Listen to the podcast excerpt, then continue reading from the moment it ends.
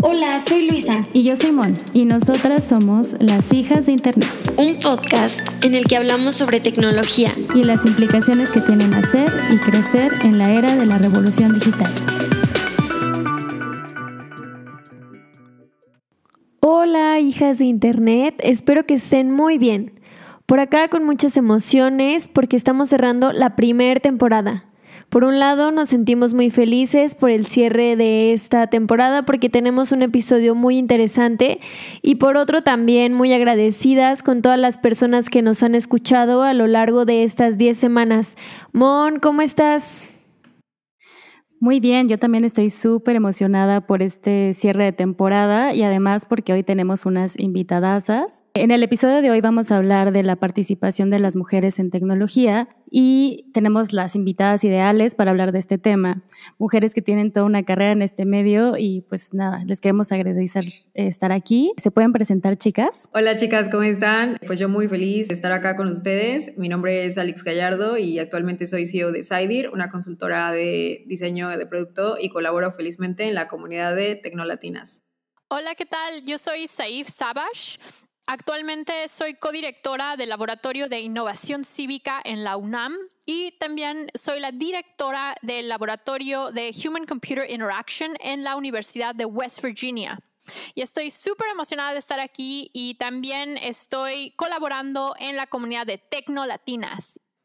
Chicas, nosotras amamos la comunidad de Tecnolatinas. Justo cuando empezamos el podcast, pues nos sentimos súper bienvenidas, con una bienvenida muy cálida por parte de ustedes y nos sentimos parte de la comunidad, ¿no? ¿Nos podrían explicar un poquito qué es Tecnolatinas? Tecnolatinas es una red de mujeres que se identifican como latinas que están trabajando en algún área de tecnología o que se identifican con la tecnología, que son fans de la tecnología. Juntas buscamos que esta red pueda brindar apoyo a las mujeres que están en tecnología. Eh, entonces hemos dado, por ejemplo, mini cursos que ayudan a las mujeres a que aprendan, ok, ¿cómo me puedo meter a diferentes áreas de tecnología? ¿Cómo puedo tener una mejor presencia en redes sociales para que pueda yo ser reconocida como líder? En donde buscamos que posicionar a las latinas como líderes en tecnología. Estamos haciendo investigación, estamos brindando cursos, tenemos eh, un canal, como mencionaban ustedes, de Telegram, en donde nos brindamos apoyo diario constantemente. Estamos en Twitter, estamos en Twitch también y estamos en Instagram. Eh, y los esperamos en esta gran comunidad. Gracias, gracias, gracias. Yo sí recomiendo que las sigan. En Twitter están como Tecnolatinas y suben contenido súper chido. Y ya que estamos hablando sobre esto, ¿nos pueden contar cómo surge Tecnolatinas? Claro, bueno, Tecnolatina surge a inicios de pandemia, justo a principios de marzo, y por la necesidad de conectarnos entre mujeres en tecnología. Personalmente yo ubicaba muy pocas, entre ellas a Saif, que tuve la fortuna igual de conocerla hace mucho tiempo en un evento donde, donde la invitamos, de una empresa donde trabajaba. Y bueno, Sura también es otra pieza fundamental en la creación de, del grupo, ya que también estuvo involucrada en esta, en esta plática con Mitch, que es también otra persona que se involucró desde el inicio, para saber qué esfuerzo podíamos hacer, cómo nos podíamos unir, cómo podíamos tener una conversación eh, para no estar separadas, o sea, cómo podíamos unir esfuerzos eh, y se nos ocurrió hacer el grupo de Telegram y un grupo en Slack. Y desde ahí, o sea, desde ahí ya llevamos, sean siete meses, eh, colaborando activamente, como comentaba Saif, todos los días, 24/7 en Telegram, en Slack, haciendo diferentes iniciativas. y bueno, yo creo que igual que Saif, igual que muchas de ustedes, y bueno, como mencionaban anteriormente, eh, por supuesto que son parte de la comunidad, o sea, al final todas, todas somos tecnolatinas. Y además hacen miles de cosas, o sea, yo cada vez que me meto al chat de Telegram es como que ya hicieron miles de talleres, de cursos, de conferencias, de podcast, o sea, están cañonas. Es verdad eso que dice Mon, son muy, muy activas y nosotras de verdad que las admiramos muchísimo. Y es que es crucial que las mujeres nos empecemos a organizar para construir un entorno digital más justo e igualitario. En los últimos años se ha producido un avance acelerado en el desarrollo tecnológico de la sociedad, incorporándose nuevas herramientas tecnológicas al día a día de las personas. Además, con la emergencia sanitaria causada por la enfermedad del COVID-19, han aumentado el número de actividades que se desarrollan en Internet, Hoy, más que nunca, el acceso a las tecnologías de la información y las comunicaciones son clave para poder seguir conectadas, aprender e incluso desarrollarnos profesionalmente. Sí, estos avances tecnológicos y sobre todo en este contexto de pandemia son rápidos y masivos. Estos cambios afectan a la interacción de las niñas y mujeres con el mundo, y las que no tienen acceso a la tecnología ni al Internet pues quedan claramente en desventaja. El poco acceso de las mujeres a las tecnologías de la información, en la mayoría de los casos, es un estado de restricción causado por la falta de recursos económicos y geográficos. Al final, esto deriva en limitaciones en educación y restricciones al acceso a mercados laborales globales. Estas desigualdades crean y generan brechas multidimensionales de género. Una de las principales brechas digitales de género es la de acceso a las TICs de acuerdo con la UNESCO, en América Latina y el Caribe hay aproximadamente 215 millones de personas de 15 años o más desconectadas de Internet. Si bien, según el Observatorio de Igualdad de Género de la CEPAL, en América Latina las mujeres igualan a los hombres en el acceso a computadoras y en conexión de Internet en el hogar, pero existen las brechas de uso, las cuales se refieren a la forma de utilizar el Internet y las herramientas tecnológicas. En esta dimensión comienza a abrirse una brecha por género entre países de América Latina. De acuerdo con los datos de la UNESCO, la brecha de acceso es particularmente significativa en Bolivia y en Perú. Sí, y respecto a estas brechas, según el Banco Interamericano de Desarrollo, entre 2017 y 2018 el porcentaje de acceso a Internet en la región fue de 63% para hombres y 57% para mujeres. Por otro lado, las brechas laborales se reflejan en las bajas tasas de participación y contribución de las mujeres en el mercado laboral de las tecnologías de la información. En esta medida, estas tecnologías pueden ser las aliadas para alcanzar la igualdad y ayudar a reducir las inequidades de género. Por eso consideramos que comunidades como Tecnolatinas son imprescindibles para que estas brechas poco a poco se vayan cerrando. Nos gustaría que nos contaran, si es posible, si es eh, muy evidente en sus espacios de trabajo esta brecha digital de género y cómo fue para ustedes esta inserción laboral en estos mercados. Yo principalmente he laborado en Estados Unidos. Dentro de Estados Unidos, la brecha de género en tecnología es diferente a México. en México yo estudié en la UNAM, en la Facultad de Ingeniería. Mm, sí éramos ligeramente menos mujeres en ingeniería en computación que hombres, sin embargo éramos como 30% mujeres, 70% hombres, ¿no? Entonces, eh, o sea, sí, sí había una diferencia, sin embargo yo veía mujeres dentro de las clases. En Estados Unidos lo primero que me di cuenta fue en los salones de clases yo usualmente era ahora sí la única mujer. Y entonces ahí sí sentía fuertemente el hecho de que no había otras mujeres. Entonces eso te genera ciertas presiones porque es como que te sientes de pronto que tú estás representando a pues a todas las mujeres. Entonces si te va mal eh, sientes que, te, que puedes estar como perpetuando que piensen que las mujeres son malas en tecnología dentro de Estados Unidos sí sentí como mucho más fuerte esa, esa brecha de género. Eh, laboralmente fue interesante porque eh, yo, yo, he trabajado en dos diferentes industrias. Una fue en Intel y otra ha sido Microsoft. En Intel yo tuve la fortuna de estar conectada con mujeres muy fuertes en tecnología. Una de mis mentoras, o sea, pensando en ella en retrospectiva, ella era una gran feminista. Entonces ella me explicó mucho sobre cómo, está, cómo funciona el mundo. Había ocasiones en las que yo me empezaba a sentir como víctima, en donde empezaba a sentir, o sea, el mundo está totalmente en contra de las mujeres. En Estados Unidos yo soy una doble minoría en tecnología, porque soy mujer y por otro lado vengo de, de Latinoamérica.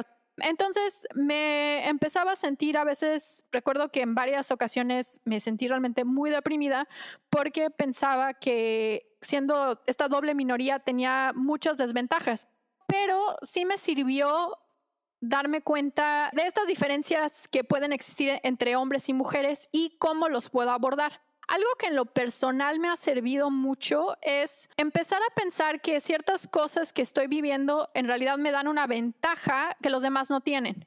por ejemplo, el hecho de que yo sea mujer me permite a mí poder entender justamente las perspectivas de las mujeres, las perspectivas de doble minoría, eh, cosa que, por ejemplo, un hombre blanco sí le cuesta mucho trabajo y entonces cuando ellos están, por ejemplo, diseñando productos, por ejemplo, para ciertas poblaciones, pues tienen todo un hueco que ni siquiera pueden ellos ver.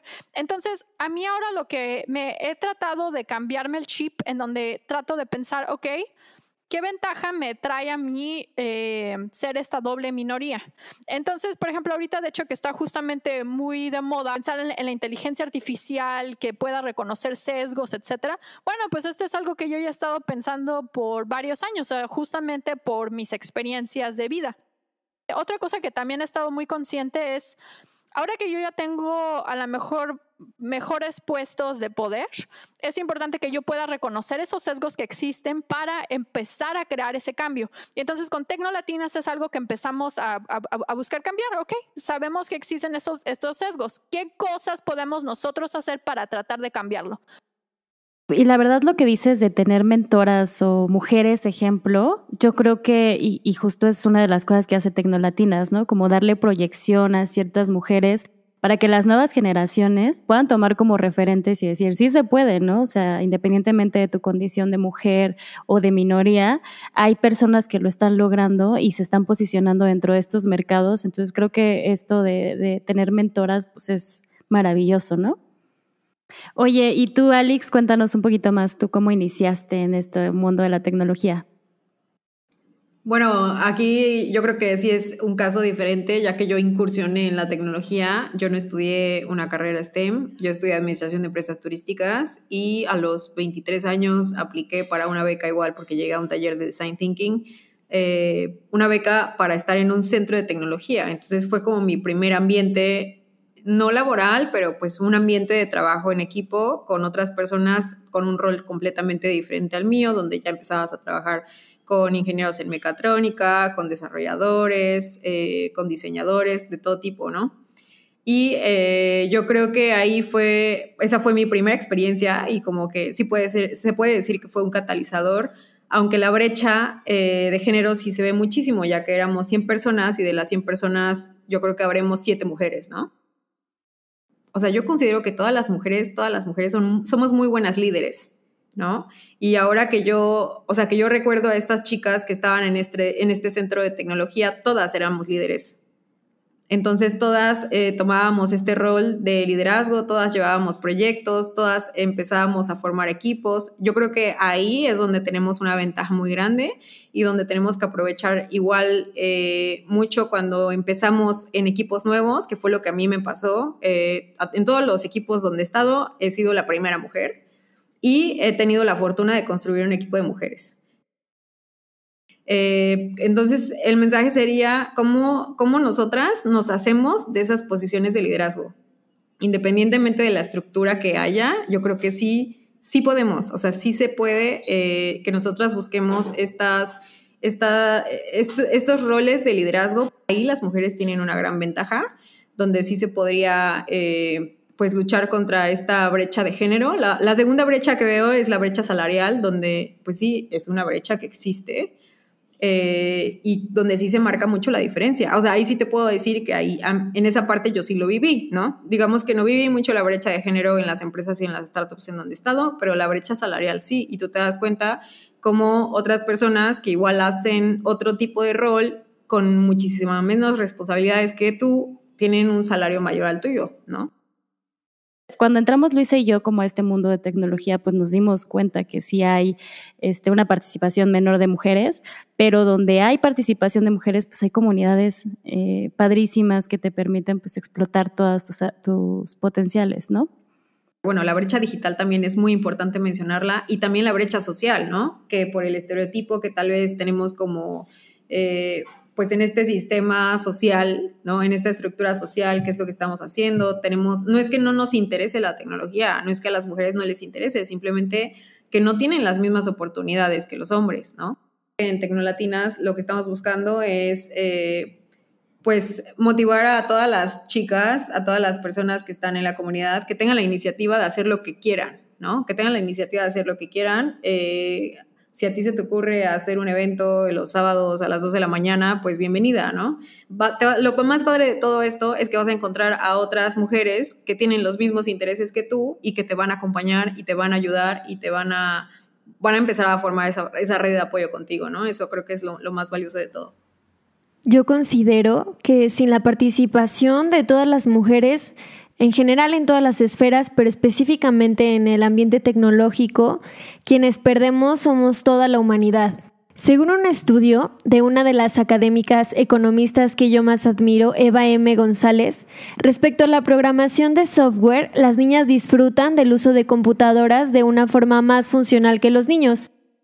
Mientras que las niñas usan generalmente el software como una herramienta, los niños lo utilizan más como un juguete. La investigación desarrollada por Electronic Games for Education in Math and Science en 1993 indicó que la posibilidad de interactuar en los videojuegos era un elemento muy importante para las niñas, quienes valoraban la posibilidad de interactuar unas con otras mientras jugaban. La idea de establecer relaciones sociales a partir del juego tiene una carga de género muy importante. Esta investigación cuestionó la idea de que las niñas se ven intimidadas o son incapaces de utilizar aparatos electrónicos esto que mencionan sobre, ok, para los niños eh, se vuelve la tecnología algo que hacen como un juego, etcétera, y para las niñas es algo mucho más funcional. Fíjate que es este punto lo llevamos a cabo nosotros en cómo creamos los hackatones y cómo diseñamos hackatones para mujeres. Yo empecé a conectarme con la red de mujeres de México a través de los de hackatones que yo empecé a diseñar desde el doctorado. En el doctorado yo conseguí fondos de Google para poder hacer eventos hacia mujeres y decidí entonces hacer un hackathon que fuera totalmente de mujeres. En ese entonces, era 2015, en ese entonces todavía no había muchos eventos eh, que fueran nada más de mujeres. Eh, entonces dije, bueno, ¿sabes qué? Va a ser divertido, vamos a hacer un hackathon. Entonces nos unimos con diferentes redes que ya estaban haciendo hackatones. Lo que vimos fue justamente lo que ustedes están mencionando, estaban totalmente enfocados a juegos, etcétera. Y entonces eh, lo que empezamos a hacer, y esto lo empezamos, me ayudaron mucho profesores de la UNAM, fue cuestionar cada parte del hackathon. Entonces, por ejemplo, una parte del hackathon asumía que las personas tenían que llegar al hackathon de forma voluntaria porque se querían divertir. Ok, ¿cuál es el problema de esto? ¿Qué tal si a ti no te agrada lo que ustedes acaban de decir? ¿Qué tal si no te agrada estar usando tecnología nada más por diversión? Eso significa que están creando una barrera sin realmente cuestionarse qué tipo de barrera están haciendo. Entonces nosotros ahí decidimos cambiarlo. Ah, pues fuimos a las prepas de la UNAM y hablamos con los profesores y les dijimos, mira, estamos organizando este evento de tecnología. Se puede volver una actividad que sea obligatoria para tus alumnos ir, porque así los vamos a poder exponer hacia tecnología. ¿Qué fue lo que pasó? Los profesores aceptaron, llevaron a sus alumnas y ese fue un modo en el cual logramos que una gran cantidad de chavitos de prepa se empezaron a meter a la tecnología. Eh, y de hecho, ahora hay varias eh, chavas que ahora están dentro de la red de Tecnolatinas. Y justamente ellas lo que nos dijeron fue, wow, ese fue el primer evento en el cual yo me metí en tecnología, ve, hice amigas em, eh, en donde yo puedo charlar de tecnología y encontré mi espacio. Em, entonces, creo que sí es importante cuando estamos pensando en, ok, ¿cómo podemos meter a más mujeres en tecnología? Cuestionar absolutamente todos los pasos. Yo en su, en, en 2015, de hecho, me criticaron por justamente volver estos hackatones de un modo obligatorio hacia los alumnos. Creo que no fue un error, creo que ahí le atinamos. Eh, entonces, creo que es importante cuestionar todo acerca de cómo estás organizando eventos eh, y cómo incluyes a las, a, las, mujeres y no tienes que hacer las cosas eh, como todos los demás te han dicho que deben de ser. Es que justo creo que ahí estás tocando el punto medular de toda esta discusión, que es la importancia de las mujeres en tecnología, ¿no? ¿Por qué es importante? Porque desde nuestra perspectiva, las mujeres podemos este, identificar que no necesariamente relacionamos la tecnología con el juego, porque desde chiquitas a ti no te dan un Game Boy, te dan una Barbie, ¿no? Entonces, todas estas eh, barreras se pueden identificar, sí, solo sí hay más diversidad dentro de esta industria. Alex, Saip, ¿a qué edad empezaron ustedes a interesarse por el mundo de la tecnología? ¿O cuál fue el catalizador que las llevó a tomar la decisión de hacer una carrera en el mundo de la tecnología? Yo en realidad primero estaba dentro del área de humanidades. En sexto de primaria, mi maestra le habló a mi madre y le dijo que tenía que ir a, hablar con ella. Eh, y bueno, para esto en paralelo, yo todo el tiempo estaba escribiendo obras de teatro, estaba montando las obras de teatro, o sea, me consideraba actriz, entonces creaba las obras de teatro. En fin, entonces mi madre fue con la profesora eh, hablar con ella y la profesora le dijo, Saif va muy mal en matemáticas. Es una de las peores del salón. No creo que pueda lograr eh, pasar eh, en una secundaria normal.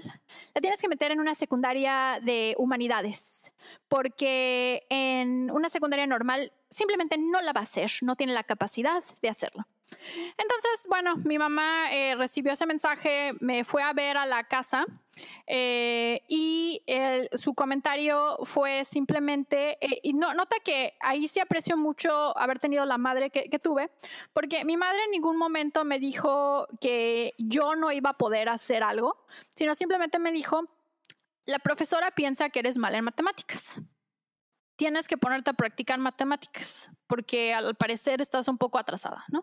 Entonces ahora, todas las tardes, en vez de yo ponerme a estudiar, eh, escribir mis obras de teatro y a montarlas, me ponía a practicar y a practicar y a practicar matemáticas. Entré a una secundaria normal, pasé la secundaria de modo normal y de hecho al final de la secundaria yo era de las mejores en mi salón en matemáticas y terminé estudiando ingeniería en computación, eh, es donde uso muchas matemáticas y después hice doctorado en ciencias de la computación. Entonces ahí y, ahí y así fue como yo me metí en tecnología. Moraleja de esa historia es no dejes que otras personas te metan en cajas acerca de qué puedes o qué no puedes hacer. La segunda es también darte cuenta que muchas veces si realmente practicas y practicas y practicas algo, sí te puedes volver bueno y, eh, eh, y, eso a mí me dijo mucho. O sea, yo realmente sí es cierto lo que estaba diciendo la profesora de que era mala en matemáticas, pero al ponerme yo a practicar y a practicar, alcancé a los demás de mi salón y de hecho los pude rebasar. Entonces, eh, eso también es, eso es la, otra cosa. O sea, que simplemente ponte a practicar. porque eso te puede permitir que logres los, los diferentes sueños que tienes. O sea, tienes que meter ese, ese trabajo. Si tú ahorita de pronto sientes que eh, no eres experta en X o Y tema de tecnología, ponte a practicar. O sea, no, no hay, considera que realmente no tienes ninguna limitante más la que tú te quieras meter en tu cabeza. Ponte a practicar, practicar, practicar y así puedes alcanzar eh, tus diferentes sueños. Sí, y qué importante mensaje, ¿no? De un referente, de una modelo a seguir que nos diga, oigan, ustedes pueden hacer lo que quieran y pueden lograr lo que se propongan. Pues muchísimas gracias por ese mensaje. Justo como hablamos en el episodio pasado de redes de mujeres, pues la creación de comunidades es de suma importancia para aumentar la participación en la ciencia y tecnología, lo que estamos diciendo, hackatones, ¿no? Por eso, pues otra vez la relevancia de Tecnolatinas en la región, pues es de aplaudirse y muchísimas gracias por, por tener la iniciativa y llevarla a cabo. Y queremos preguntarles cuáles son sus perspectivas sobre cómo podemos incentivar la participación de las mujeres en tecnología pues cómo estas redes y estas comunidades de mujeres pueden ayudar a lograr esta misión, cómo incentivamos la participación de más mujeres y niñas en ciencia y tecnología. Igual yo tuve la oportunidad de ir como a 10 hackatones y también organizar hackatones y bueno, o sea, creo que es una muy buena experiencia para que te involucres con en trabajo en equipo con otras personas y un proceso de ideación y bueno, todo, todo este tema de que tú puedes lograr hacer un producto mínimo viable en 48 horas o 72 horas, la verdad es que es una muy buena oportunidad y tiene muchísimo alcance.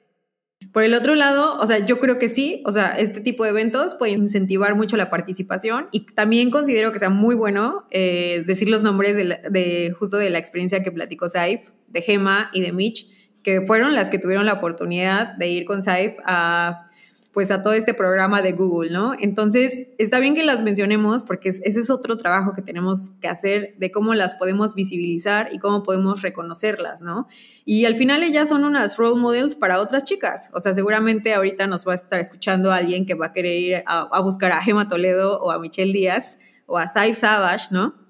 Y para saber quiénes son estas personas, qué están haciendo, qué hicieron, oye, yo quiero hacer lo mismo que ellas, oye, viste lo que logró fulanita. Todo eso es parte del reconocimiento y de cómo nosotras como mujeres que estamos en tecnología podemos motivar a otras, a otras mujeres para que también incursionen, no necesariamente que estudien, ¿no? Porque puede ser que igual nos están escuchando, no sé, algunas eh, chicas de la secundaria o de la prepa y que sí quieran estudiar una carrera STEM, pero aunque no hayan estudiado otra carrera, están a tiempo, o sea, de incursionar. La edad, la edad que tengan, ustedes pueden incursionar en tecnología, ¿no? Entonces, más bien sería como por esas dos variables. ¿Tú, Saif, tienes algunos consejos para las mujeres jóvenes que nos estén escuchando que quieran iniciar en el mundo de la tecnología? Aquí voy a citar algo que de, hecho eh, me, pasó dentro de Estados Unidos. En Estados Unidos primero fui una vez a una conferencia de científicos eh, mexicanos, ¿no? Eh, que estaban en, en, Estados Unidos. Eh, ahí básicamente lo que nos dijeron fue, no, pues tú enfócate a hacer la ciencia que más te agrade, no tienes ninguna responsabilidad de eh, necesariamente regresar a México o hacer algo por tu país, nada más haz lo que a ti te llene. Ok, está bien, ¿no? Esto fue lo que me dijeron en la conferencia de mexicanos eh, para que están estudiando en el, en el extranjero, ¿no? Después fui a una conferencia sobre mujeres en tecnología de Estados Unidos. Lo primero que nos dijeron es, Tú tienes la obligación de regresarle a las demás mujeres. ¿Por qué? Porque ha sido muy difícil que tú llegues aquí, necesitas regresarle a los demás para, para que el camino sea más fácil. Entonces, para mí esto me quedó muy claro acerca de que otras culturas les están metiendo todo el tiempo de que tienen que regresar hacia los demás. Y yo creo que eso a veces sí nos hace falta en México de pensar de un modo mucho más comunitario de, a ver, ¿cómo le puedo hacer la vida más fácil a los demás que, que vienen atrás de mí?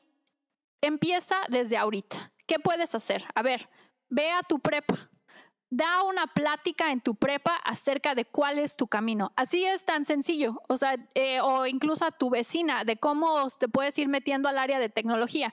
Entonces yo creo que es como tener esa actitud en donde pensamos, ¿sabes qué? Es nuestra responsabilidad hacerlo, a ver, ¿qué podemos hacer para empezarlo a cambiar? Sí, justo yo creo que pues de ahí el espíritu también de Tecnolatinas, ¿no? Como crear un, como una comunidad de mujeres para regresar cosas a la comunidad, ¿no? Sí, y, bueno, creo que también está padre como comentar de que, y es lo que yo le digo a, mucha gente, ¿no? Que quizá apenas va a estudiar, sino, ¿qué te gustaría hacer? ¿Consumir o crear? Más allá de que sea una comunidad de mujeres, o sea, tú tienes que estar en una posición creativa y en un rol creativo para que tú, tú empieces a crear cosas y no solo vengas a consumir, ¿no? Y bueno, lo de la parte del legado que comenta Saif, pues sí es muy importante ver cómo nosotras podemos compartir lo que sabemos. Y de hecho, igual está cool mencionar a Belu, que lleva eh, un programa de mentorías los jueves para poderles compartir. Igual lo lleva con, con, pues obviamente con un equipo de otras chicas que todos los jueves tratan un tema completamente diferente y también Gema que lleva el podcast con otras chicas los domingos también tratan diferentes temas y justo lo hacen para poder inspirar a más. Y bueno, no está de más eh, mencionar que pues si alguna de, de ustedes que nos está escuchando y quiere entrar en tecnología y no tienen ni idea cómo, búsquennos, o sea, busquen arroba tecnolatinas o hashtag tecnolatinas, van a encontrar muchísimos perfiles de todo tipo con diferentes experiencias de diferentes países. Escríbanle a cualquier tecnolatina y pues estamos seguras que cualquiera de nosotras estamos en toda la disposición de ayudarlas. Alex, qué bonito, muchísimas gracias. Nos encanta el espíritu de Tecnolatinas. Estas ganas de querer ayudar, de querer apoyar, de querer motivar están increíbles. Así que si alguien por ahí nos está escuchando y tiene ganas de entrar al mundo de la tecnología, escríbanle alguna Tecnolatina. Y como es un episodio de puras buenas noticias, respecto a la relevancia de crear comunidades de mujeres en Internet y tecnolatinas, nos contaron por ahí que eh, andan armando una cumbre de comunidades el próximo 6 de diciembre y nos gustaría mucho que nos compartieran un poquito más de qué va. Estamos armando una cumbre de comunidades, eh, igual para cualquier persona que se identifique como latina en tecnología, de toda Latinoamérica, de habla hispana, igual de España. Eh, donde estamos integrando comunidades, en este caso eh, las hijas del Internet, Women, Women Tech Makers, Women Who Code, compiladoras de Brasil, Peruvians, Temashtiani, muchísimas comunidades. Creo que ya llevamos 57 comunidades que se han integrado. ¡Wow! El evento, sí, sí, son ya muchísimas. Eh, en total son 22 charlas y estas 22 charlas son colaborativas. Efectivamente, y bueno, están hechas así eh, con el fin de fomentar también esa colaboración entre comunidades, ¿no? O sea, cuando hay tantas comunidades, porque sí hay comunidades de mujeres, y bueno, si no, si ustedes no las encuentran o en donde viven no hay una comunidad o les gustaría a ustedes, eh, no sé si identifican alguna necesidad, les gustaría a ustedes hacer una comunidad, pues háganla, ¿no? El evento es el eh, domingo 6 de diciembre de 10 de la mañana a 6.30 con 22 charlas de diferentes temas. En cada una de las charlas hablan cuatro comunidades diferentes, cuatro chicas increíbles con una experiencia también muy diferente. O sea, es un evento de diversidad. Entonces, sí, estamos muy felices por eso. Es un esfuerzo, bueno, eh, nada más voy a, voy a comentar igual, es un esfuerzo de 57 comunidades, ¿no? Eh, Tecnolatinas es una parte de, o sea, estamos ayudando a organizar, así como lo hacen las otras 57 comunidades, así que pues estamos muy agradecidas a que todas estas comunidades hayan sumado a este esfuerzo bueno, vamos a estar dentro de las ponencias del próximo domingo y hemos tenido ya reuniones con las chicas con las que vamos a compartir los paneles y no saben, a mí me explotó la cabeza con el panel con el que voy a estar compartiendo. Es un gran esfuerzo. Imagínense coordinar 57 comunidades. Que por cierto, hay que aplaudirle ahí muchísimo a DAF. DAF es la, la principal persona, la persona principal que está organizando todo esto. Entonces, DAF, muchísimas gracias, DAF. Sí, no, están increíbles, de verdad, este, no se pueden perder el evento, va a estar buenísimo, no porque seamos parte de él, sino porque de verdad estamos impresionadas por el nivel de coordinación que, que está sucediendo y estamos seguras de que todas vamos a aprender muchísimo de ahí. Sí, seguro, sí, la verdad es que va a ser muy enriquecedor para todas, tanto para las comunidades, para todas las niñas, adolescentes, jóvenes y cualquier otra persona que se identifique como latina es más que bienvenida, ya esté en tecnología o apenas vaya a incursionar. Y bueno, nada más para darles el, dato completo de Dafne y le vayan a dar las gracias o la saluden. Se llama Dafne Díaz y está como arroba dafita con doble F y con doble T. Pues muchísimas gracias por acompañarnos. Eh, cerramos con broche de oro nuestra primera temporada y nos gustaría que nos compartieran sus redes sociales para que pues algunas hijas de internet que se quedaron con alguna duda o quisieran seguirlas, pues las puedan encontrar. Pues muchas gracias a ustedes chicas por invitarnos. La verdad es que, que, eso nos hace muy felices y también de haberlas conocido y que sean parte de la comunidad de Tecnolatinas y así estemos sumando muchas comunidades más. Y bueno, yo nada más les diría igual, que busquen hashtag Tecnolatinas, busquen a cualquiera de nosotras, ahí nos pueden encontrar, van a ver diferentes perfiles. Eh, a mí me pueden encontrar como arroba. Sí, fue un gusto estar en este programa, súper emocionada. A mí me pueden encontrar como chica hacker en Instagram. Eh, síganme en Instagram, estoy ahora creando, eh, creciendo mi comunidad en Instagram y trato de compartir eh, tips y cosas de tecnología en Instagram. Síganme.